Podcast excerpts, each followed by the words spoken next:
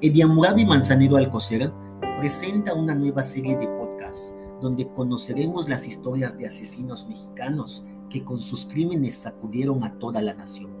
Juana Barraza Zamperi, La Mataviejitas, tercera parte.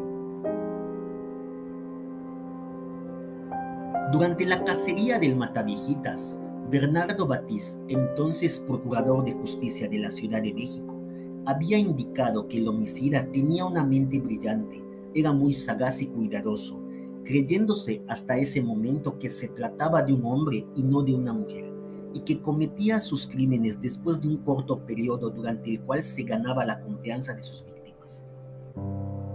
Los oficiales que investigaban el modus operandi del asesino sospecharon que el homicida se presentaba ante sus víctimas como trabajador social del gobierno, ofreciendo el programa de beneficencia Si Vale para personas de la tercera edad. El trauma ocasionado por la violación durante su niñez parece haber sido un factor importante para la realización de sus crímenes.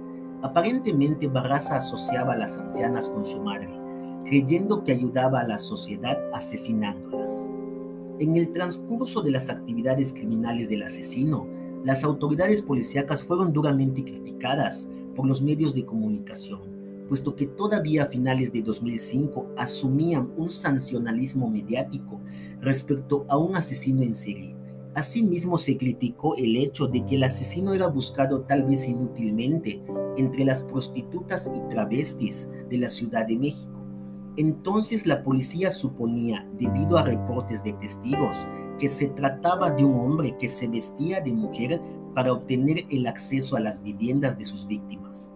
En alguno de los casos se reportó que se había visto a una mujer corpulenta vestida con una blusa roja. Los datos de esta investigación fueron consultados en Internet.